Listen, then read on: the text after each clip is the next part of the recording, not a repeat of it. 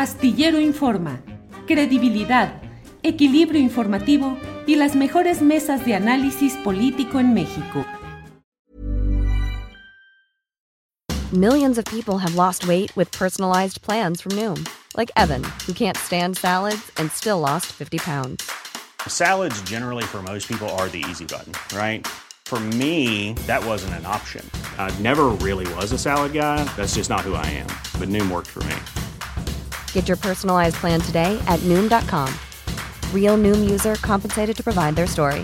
In four weeks, the typical Noom user can expect to lose one to two pounds per week. Individual results may vary. Ready to pop the question? The jewelers at BlueNile.com have got sparkle down to a science with beautiful lab grown diamonds worthy of your most brilliant moments. Their lab grown diamonds are independently graded and guaranteed identical to natural diamonds, and they're ready to ship to your door. Go to Bluenile.com and use promo code LISTEN to get $50 off your purchase of $500 or more. That's code LISTEN at Bluenile.com for $50 off. Bluenile.com code LISTEN. Fraus, Salvador, ¿cómo estás? Buenas tardes. Eh, hola Julio, pues aquí un gran gusto. Otra vez me atrapó el tráfico en buena parte por la marcha. El centro Sí. está eh, saturado eh, Pues por sí. la marcha que, como bien dices, va a empezar en una hora y media y pues ya se siente aquí el movimiento muy fuerte de la, de la gente que va a acudir a esta marcha de los padres, activistas y familiares eh, y estudiantes de Ayotzinapa. Sí, Salvador. Pues Salvador, ¿qué has visto de qué nos quieres comentar acerca de los muchos temas relacionados con este asunto de los ocho años de Iguala? Están las filtraciones periodísticas, el caso de lo publicado por la periodista Penilei Ramírez, están el desistimiento de eh, órdenes de aprehensión de parte de la Fiscalía General de la República en 21 casos, de ellos 16 son militares. ¿Qué aspecto querrías tocar de todo este poliedro, Salvador? Sí, bueno, pues eh, había en principio una señal que me parece que fue eh, bien recibida eh, con el informe de Alejandro Encinas, eh, en el cual, bueno, pues se cuestiona eh, elementos eh, centrales, nodales de la famosa verdad histórica de Murillo Caram, que ahí parecía abrigar una esperanza de que pudiera mm, avanzar las investigaciones hacia otras líneas eh, de investigación, como son, pues bueno, pues eh, para recapitular un poco, bueno, pues se, se dejaba como en claro que los estudiantes no habían sido llevados todos ellos, eh, es más, acaso ninguno al basurero de Cocula, que no habían sido ahí eh, asesinados e incinerados en aquella eh, noche del 26 y madrugada del 27 de, de septiembre de hace ocho años, se había ya eh, indicios de que había algunos militares que habían participado no solo en la observación, sino también en eh, la desaparición y en el probable asesinato de algunos de los estudiantes. Y después de eso vienen ciertas eh, eh, noticias interesantes, como por ejemplo la orden de aprehensión y la aprehensión del procurador, ex procurador Murillo Caram, las órdenes de aprehensión, 83 órdenes de aprehensión, entre ellas 20 a militares, pero después viene un asunto que molesta mucho a los padres de Ayotzinapa, de los estudiantes de Ayotzinapa y a activistas que están eh, metidos eh, de manera importante en el tema, que es el desistimiento de varias órdenes de aprehensión, sobre todo contra militares, y eso eh, genera una eh, duda, una incertidumbre y una falta de, de, claridad por parte de la Fiscalía General de la República de cómo fue que se dio y por qué se dio ese desistimiento de las órdenes de aprehensión. Me parece que ahí está la pregunta eh, en este momento que tendría que ser aclarada por las autoridades del gobierno federal de cómo es este desistimiento. Eh, a la par de eso, pues lo que vemos es que eso ha encendido el enojo en el entorno de las manifestaciones que se van a dar este día y eh, pues el anuncio que ya han dado los padres de los 43 y el propio Vidulfo Rosales, el vocero, que eh, pues ha dicho que va a haber un pronunciamiento sobre este, este asunto y pareciera ahí pues un doble juego interno en la fiscalía porque además, pues como se dio a conocer este fin de semana en varios medios de comunicación, entre ellos una información dada a conocer en Milenio por mi compañero Temoris Greco, es eh, que se negociaron las órdenes de aprehensión, varias de ellas, sobre todo la de Murillo Caram, a espaldas de la Fiscalía Especializada en el caso Ayotzinapa. No estaban enterados los de la Fiscalía Especializada, estaban en Israel negociando, conversando sobre el tema de la extradición de Tomás Herón y eh, bueno, pues ese doble juego en la Fiscalía tiene que ser aclarado en algún, en algún momento por las autoridades, Julio.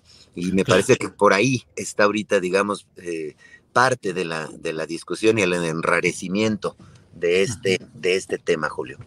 Bien, Salvador Frausto, gracias. Bueno, déjame informarle a nuestro público que pues eh, ya nos habíamos librado un buen rato de las desmonetizaciones. Nos acaban de avisar hace un par de minutos de que estamos desmonetizados porque YouTube considera que nuestra programación, lo que estamos programando o difundiendo, no va acorde con el criterio deseado para los anunciantes de YouTube. Bueno, eh, no está con nosotros todavía eh, Jorge Meléndez, el periodista Jorge Meléndez, parece que tiene problemas con la conexión tecnológica, pero por eso eh, vamos a seguir analizando temas con Salvador. Salvador, te hago una pregunta bien concreta, ahora sí que porque nos toca como periodistas.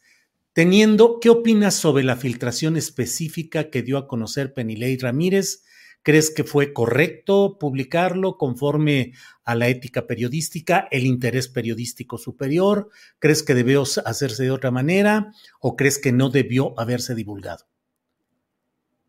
Sí, bueno, pues es delicado eh, este tipo de, información, sobre todo lo que tiene que ver con el, eh, el asunto de cómo habrían eh, sido eh, asesinados de acuerdo a ese intercambio de, de WhatsApps eh, a, los que tuvo acceso mi compañera Penny eh, tuvo acceso a una serie de comunicaciones que me parece que como en algunos columnistas lo han señalado y coincido con ellos, deben ser tratados a manera de indicios, no a manera de eh, una verdad irrefutable de que eh, de dar como bueno esa información para decir que fueron ejecutados los eh, alumnos de la, de la normal, algunos de ellos, y pues de manera atroz, y es una información a la que pues no tenían acceso los padres, es una información a la que no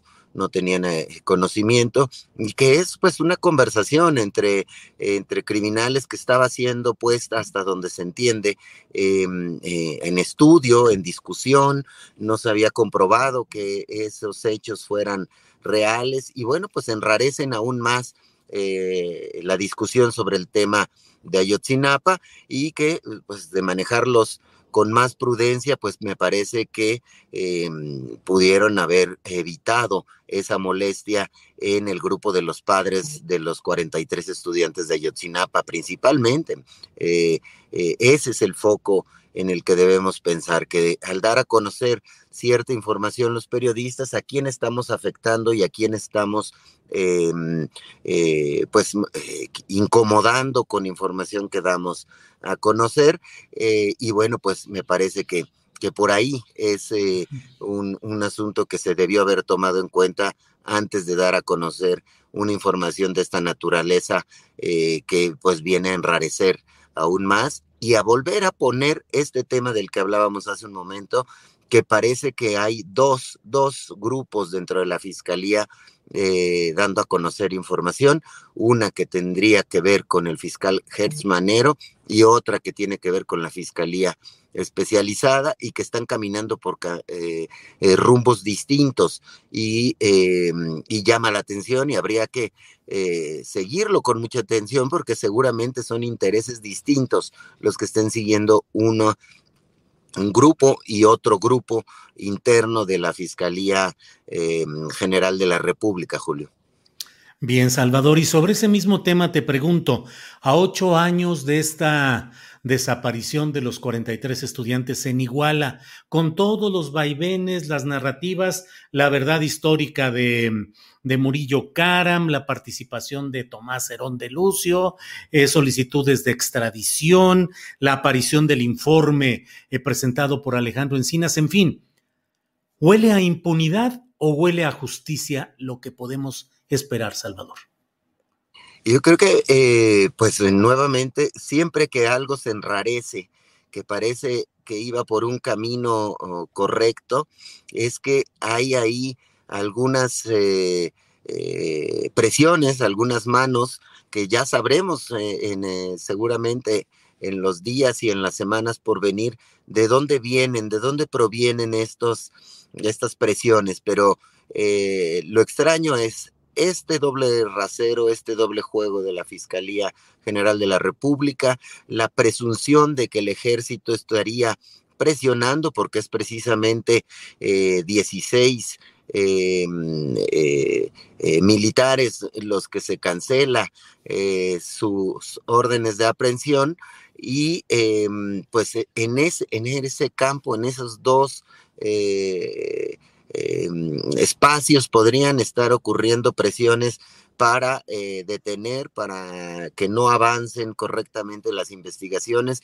que me parece que sí iban por muy buen camino y que sí estaban eh, poniendo eh, pues nuevos elementos que francamente eh, eh, cuestionaban a fondo varios elementos de la famosa verdad histórica y de cómo se trató de encubrir estos, esta serie de hechos de la noche de Iguala por parte de funcionarios municipales, estatales, em, federales, de círculos militares, incluso eh, llegan a tocar a las puertas de los pinos del gobierno del presidente eh, Peña Nieto, y sin embargo ahora eh, la confusión, generar este tipo de ruidos, vuelve a meter el asunto en una circunstancia de, de, no saber dónde quedó la, quedó la bolita y pareciera ser intencional y apuntar hacia un asunto de impunidad, como bien señalas, eh, Julio.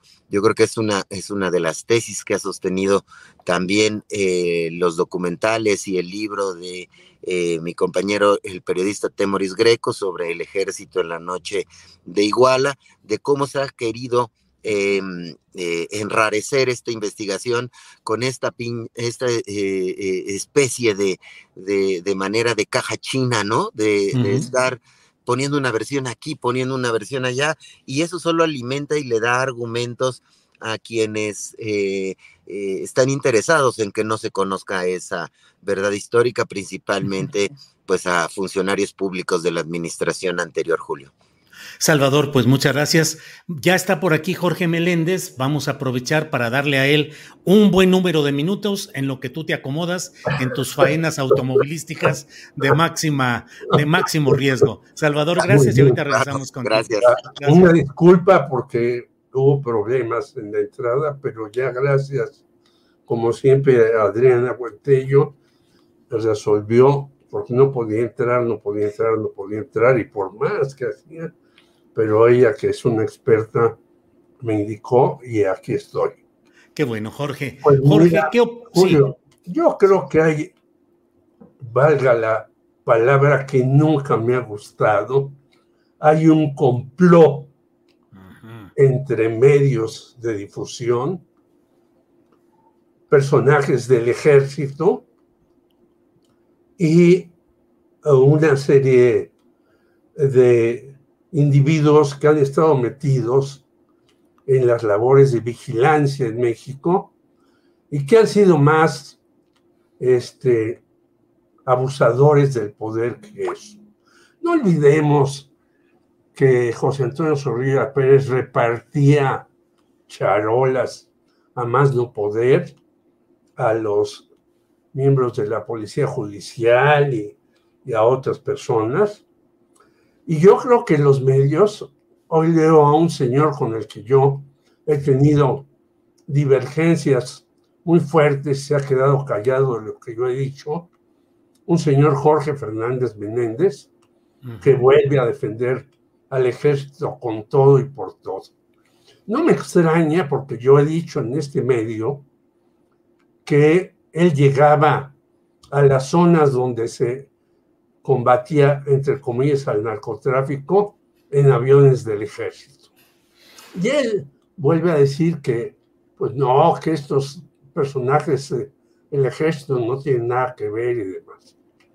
Bueno, en el ejército, que no hay una supervisión real, hay negocios sin fin, no solamente de las armas, Julio, sino hay negocios de la salud, de seguros, de eh, habitaciones, etcétera, etcétera, etcétera. Y ahora que se está tocando a los altos mandos, pues obviamente hay una campaña. Estos altos mandos además repartían dinero a montones a una cantidad de periodistas eh, inconmensurables y les daban información privilegiada. Y ahora muchos de estos periodistas pues están en una defensa en contra de esto. Yo creo que en efecto eh, el trabajo de Alejandro Encinas es rudísimo, dificilísimo de hacer y cualquier desliz mínimo pues es atacado implacablemente. Y yo creo que tenemos un ejército que si bien no ha dado, como en otros países, estos golpes de Estado, se ha sido un ejército represivo desde siempre.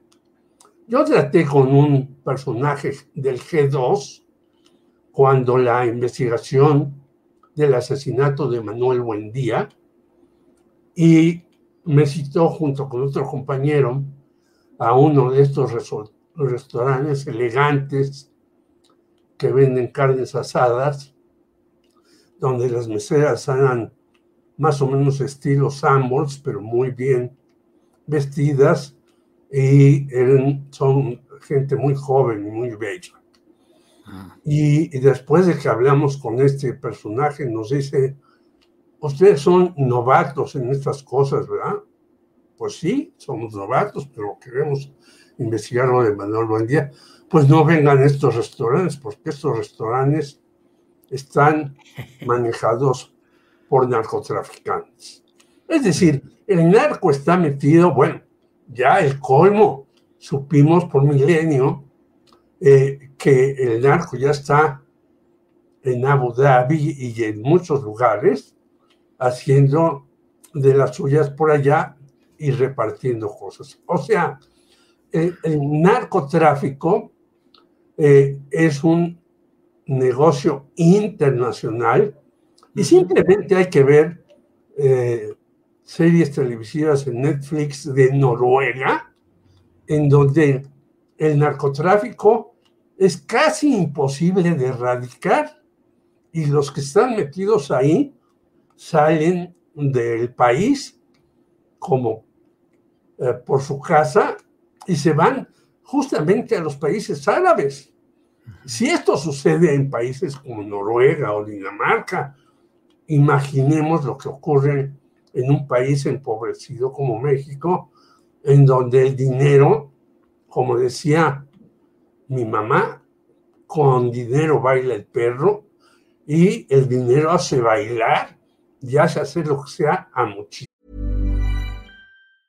Hey, I'm Ryan Reynolds. Recently, I asked Mint Mobile's legal team if big wireless companies are allowed to raise prices due to inflation. They said yes. And then when I asked if raising prices technically violates those onerous two-year contracts, they said, "What the f*** are you talking about? You insane Hollywood ass." So to recap, we're cutting the price of Mint Unlimited from $30 a month to just $15 a month. Give it a try at mintmobile.com slash switch. $45 up front for three months plus taxes and fees. Promoting for new customers for limited time. Unlimited more than 40 gigabytes per month. Slows. Full terms at mintmobile.com. Millions of people have lost weight with personalized plans from Noom. Like Evan, who can't stand salads and still lost 50 pounds. Salads generally for most people are the easy button, right? For me, that wasn't an option. I never really was a salad guy. That's just not who I am. But Noom worked for me. Get your personalized plan today at Noom.com. Real Noom user compensated to provide their story. In four weeks, the typical Noom user can expect to lose one to two pounds per week. Individual results may vary. Yo creo que esto que está haciendo el señor Alejandro Encinas debe de seguir, deben reagruparse, pero sí hay muchos personajes que están metidos ahí y no sabemos si algunos de ellos incluso llegan hasta el señor Enrique Peña Nieto y demás, que tuvieron que haber sabido necesariamente de lo que hacían Murillo Caram y a este señor Tomás Herón de Lucio, que no lo quieren mandar para acá y demás. Yo creo que esto es un asunto de alta prioridad nacional y si se llega a resolver, no totalmente, porque creo que va a ser casi imposible, si se llega a responder parcialmente y demás, pues será un éxito.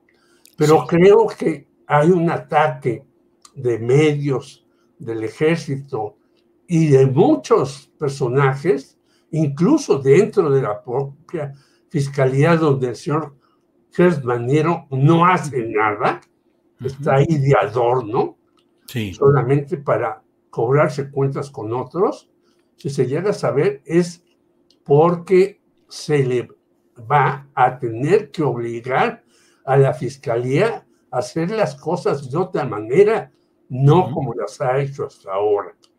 Y ahora se ataca al señor Encinas que puede haber cometido y a lo mejor comete errores, pero no hay que culparlo de este tipo de cuestiones que son verdaderamente terribles.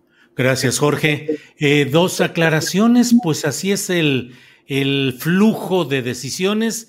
YouTube nos informa que ya restableció la monetización del programa, que la había quitado de una manera muy rara, pero ya, ya, ya nos llegó la notificación de que se reanuda se libera la monetización y estamos otra vez en la situación normal. Bueno, pues gracias a YouTube por esta corrección. Por otra parte, eh, Jacaranda Correa nos hace la aclaración de que la revista en la que escribe César Pineda, el comentario que hicimos hace ya varios minutos, no es la revista Sentido Común que dirige Fabricio Mejía, efectivamente, sino que es la revista común, no sentido común, sino la revista común.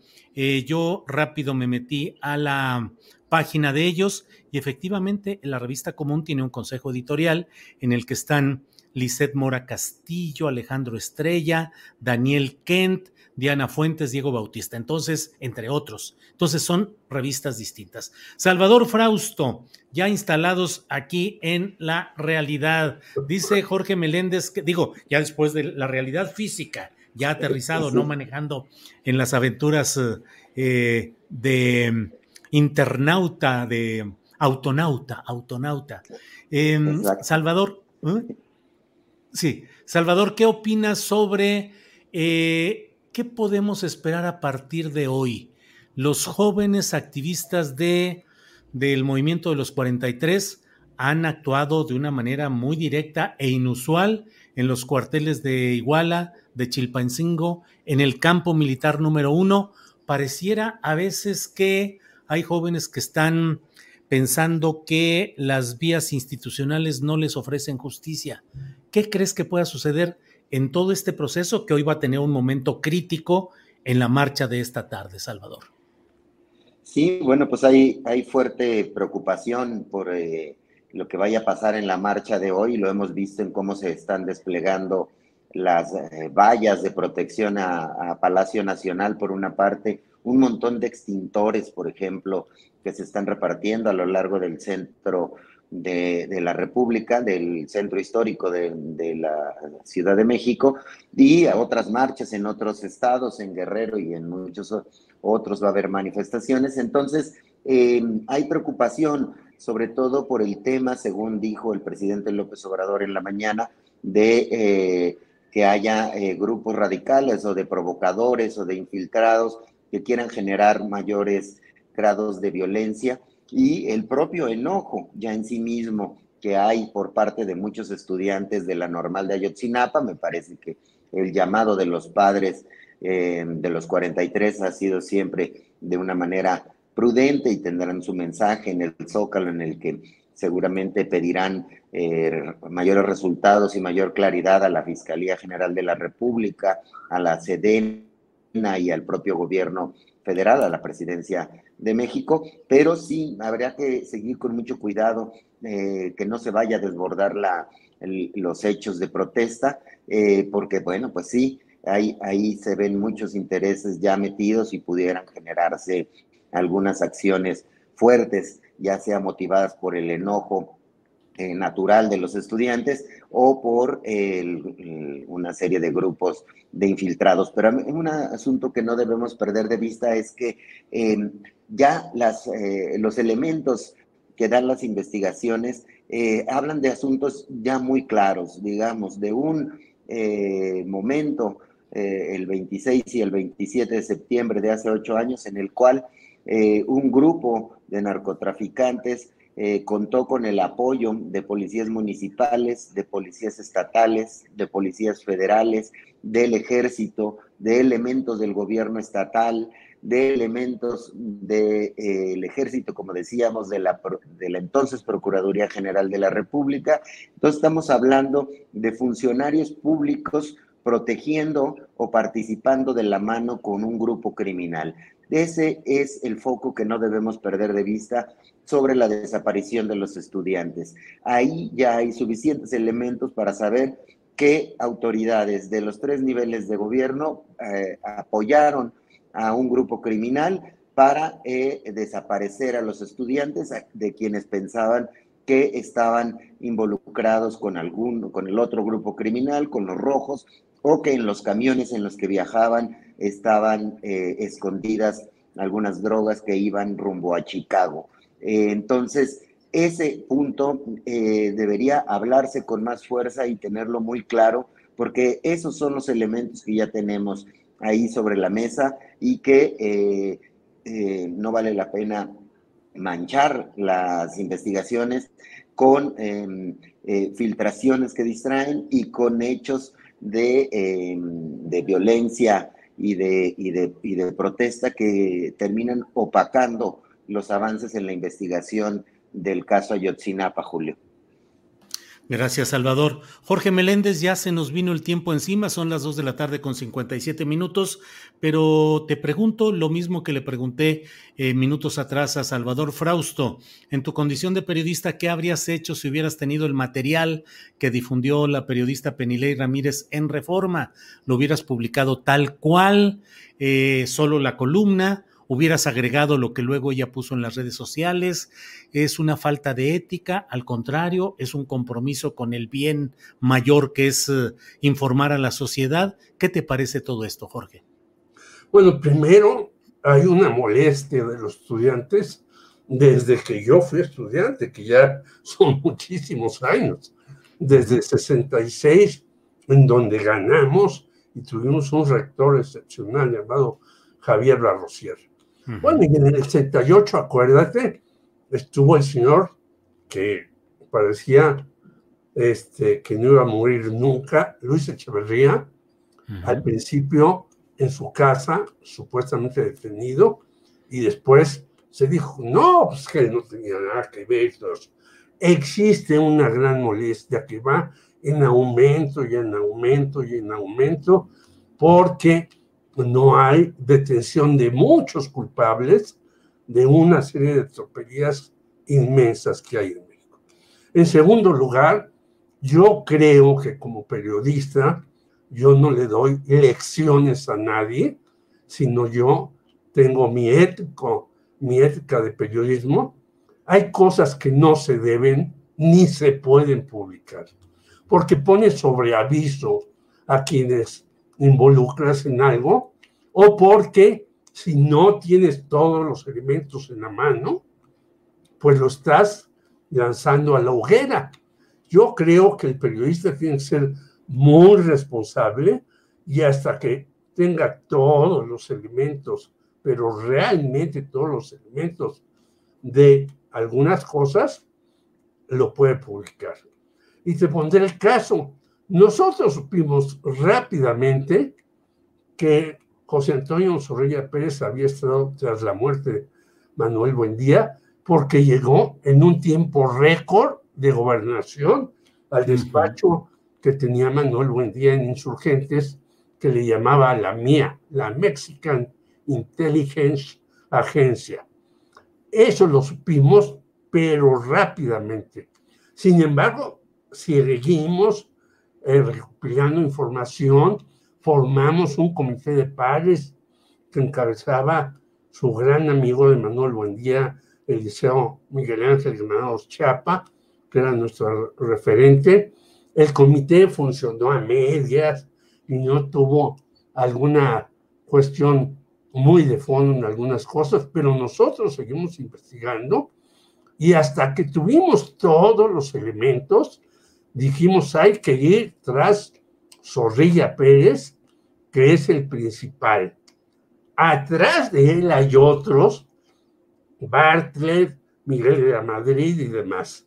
Pero de lo que no hay duda es que Zorrilla Pérez estuvo en el, en el asesinato de Manuel Buendía por muchas razones. Primera, porque empezaron a matar a los supuestos sicarios que mataron a Buendía. Segunda, porque los desaparecieron. Tercera, porque los llevaron al reclusorio en condiciones, como dicen que está un señor César Duarte en Chihuahua, pues muy cómodamente, muy cómodamente sale, entra y demás. Es decir, hasta que no tuvimos todo muy bien armado, le exigimos al señor Morales Lechuga que hiciera las cosas. Y se pudo hacer así, pero yo creo que tener tres o cuatro elementos y decir, ah, es que las cosas están así y entonces van a meter a la cárcel a un general que no tiene nada que ver con una serie de cuestiones y demás, me parece que no debe de realizarse. Éticamente es hasta que uno tiene en realidad todos los elementos en la mano cuando hay que exigir y no hay que decir, bueno, pues yo hice esto, esto, aquello. Yo también he investigado muchísimas otras cuestiones y tengo datos, tengo dichos de algunos elementos del Estado Mayor Presidencial que estuvieron en 68, pero no tengo la certeza y por eso no los he dado a conocer. Entonces, yo creo que no es tan fácil para ganarse una exclusiva, para ganarse una gran nota, eh, lanzar eh, las cosas al vuelo sin los detalles precisos y concisos del asunto. Gracias, Jorge Meléndez. Eh, Salvador Frausto, son las 3 de la tarde con tres minutos. Nos queda para un postrecito de minuto, minuto y medio. Lo que quieras agregar, por favor, Salvador Frausto.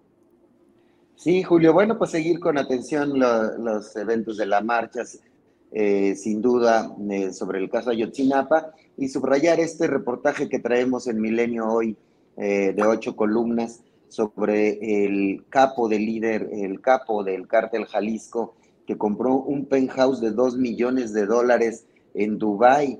Eh, las eh, acciones de este eh, grupo criminal, pues bueno, pues vienen expandiéndose a muchas partes del mundo con un cariz internacional muy importante y que, bueno, pues en una de las ciudades este, donde hay más dinero moviéndose, como lo es Dubai, pues ahí ya tienen, tienen presencia y tienen presencia en eh, prácticamente todos los, los, continentes de este grupo criminal, eh, Julio. Entonces, habrá que esto le vamos a estar dando seguimiento en Milenio eh, mañana y en los siguientes y en los siguientes días. Sí, Salvador Frausto, una nota de Jorge Martínez, reportero de Milenio. Gracias, Salvador Frausto. Jorge Meléndez, postrecito de minuto, minuto y medio, por favor. Rápidamente, yo diría que deberían calmarse estos grupos que llegan embosados y no sabemos quiénes son, a romper todo. No es la primera vez, hay una secuencia y los dejan y los dejan y los dejan, rompen todo a su paso. Bueno, a varios periodistas por poco nos golpean las muchachas vestidas de negro porque íbamos a apoyar la marcha y luego Tenía uno que estar lejos de estos grupos de negro, porque si saben que son unos periodistas, pues también lo atacan. Eso por un lado.